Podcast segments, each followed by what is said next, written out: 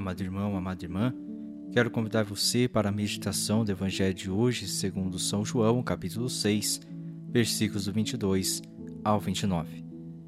No Evangelho de hoje, vemos a multidão que tinha ficado do outro lado do mar, onde tinha sido realizada a multiplicação dos pães, à procura de Jesus. Estes foram em direção a Cafarnaum, onde Jesus e os discípulos se encontravam. Tendo eles se encontrado com Jesus, o Senhor diz a eles: Em verdade, em verdade vos digo: estáis me procurando não porque vistes sinais, mas porque comestes pão e ficais saciados. Trabalhai não pelo alimento que perece, mas pelo alimento que permanece para a vida eterna, e que o Filho do Homem vos dará, pois a este Deus Pai o marcou com o selo. Hoje o Senhor nos exorta a não gastar a nossa vida pelo que é temporal, pelo que é passageiro, a não buscar somente as coisas que perecem, que passam.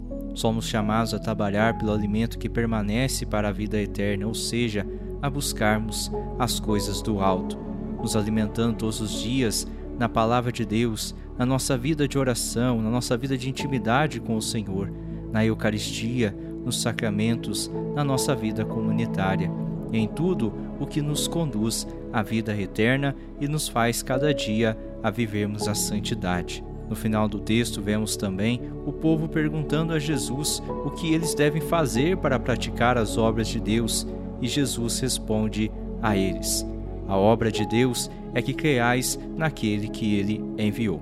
Enquanto eles falam de fazer obras no plural, Jesus fala na obra de Deus no singular. E esta obra que consiste em crer naquele que o Pai enviou e que tem o selo, ou seja, que tem o Espírito Santo que o dá autoridade para realizar os sinais. Amado irmão, amada irmã, a palavra de hoje nos exorta a crer no Filho unigênito de Deus de todo o nosso coração e não buscar mais viver a nossa vida segundo as nossas obras e próprias vontades, buscando o que é passageiro, o que não pode saciar realmente a nossa fome e sede que todos nós trazemos em nosso coração. Somente em Jesus nós podemos plenamente sermos saciados, pois Ele nos dá o alimento que não perece mas que permanece para a vida eterna.